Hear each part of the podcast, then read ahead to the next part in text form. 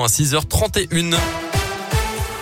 Et la une de l'actualité ce mardi, le nouveau tour de vis du euh, gouvernement avec les annonces hier de Jean Castex et notamment la fini de danser. Après cinq mois de répit, les discothèques vont à nouveau fermer dès ce week-end. Pour un mois, il y aura des aides pour les entreprises concernées. Elles sont reçues d'ailleurs ce matin par le gouvernement.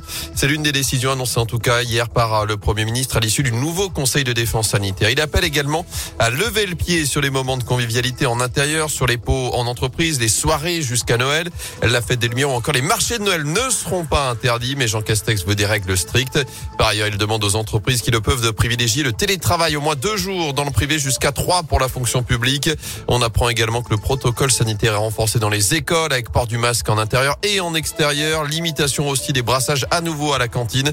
Enfin, côté vaccination, les 65 ans et plus peuvent désormais recevoir leur dose de rappel sans rendez-vous dans n'importe quel centre. Enfin, les enfants de 5 à 11 ans à risque de faire une forme grave pourront se faire vacciner dès le 15 décembre. Le gouvernement attend l'avis de la haute autorité de santé pour généraliser la vaccination pour cette classe d'âge, si possible d'ici à la fin de l'année. Une vaccination qui sera alors facultative.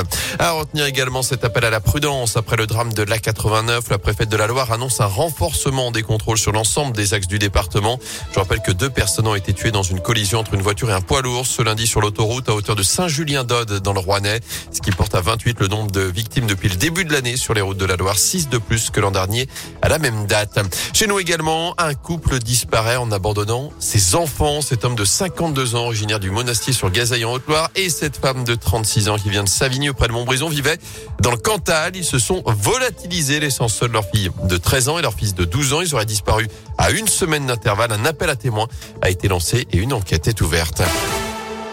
En foot retour, dans le passé, journée animée hier à l'étang, vous en a parlé à la mi-journée. Loïc Perrin, d'abord été nommé coordinateur sportif. Après la mise à l'écart la veille de Claude Puel, le club a donc officialisé cela dans un communiqué très court. Il faudra donc patienter pour en savoir plus sur les missions de l'ancien capitaine des Verts. Et puis en début de soirée, petite surprise, on a appris que ce serait Julien Sablé qui allait assurer l'intérim à la tête de l'équipe professionnelle. Il pouvoir animer la séance d'entraînement de ce matin à l'étang, Tony Perel. Oui, Gaëtan, Julien Sablé ne faisait pas vraiment partie des pistes envisagées au départ la solution interne semblait plutôt être promise à un duo, Razik Neder, l'entraîneur de la réserve, et Laurent Huard, le responsable de la formation.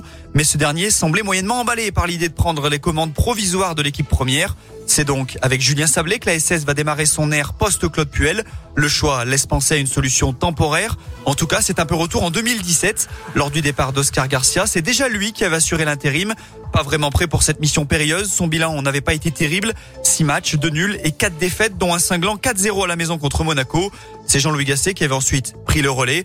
Mais Julien Sablé présente également des avantages. Il est apprécié et connaît parfaitement le groupe pro et le club puisque c'est un enfant de la SS. Et c'est donc à lui que l'avenir de la SS, pour une durée plus ou moins courte, est confié à partir de ce mardi. Merci Anthony. Notez que dans le même temps, le trio Loïc Perrin, Jean-François Soucas et Samuel Rustem poursuit sa mission pour trouver le futur entraîneur des Verts qui devra donc terminer la saison à saint C'est une phase de poule qui se termine ce soir en Ligue des Champions. Sixième et dernière journée pour le PSG notamment. Assuré disputer les huitièmes de finale et terminer à la deuxième place de son groupe avant de recevoir Bruges. Ce sera à 18h45 au Parc des Princes. Merci beaucoup Gaëtan Barallon.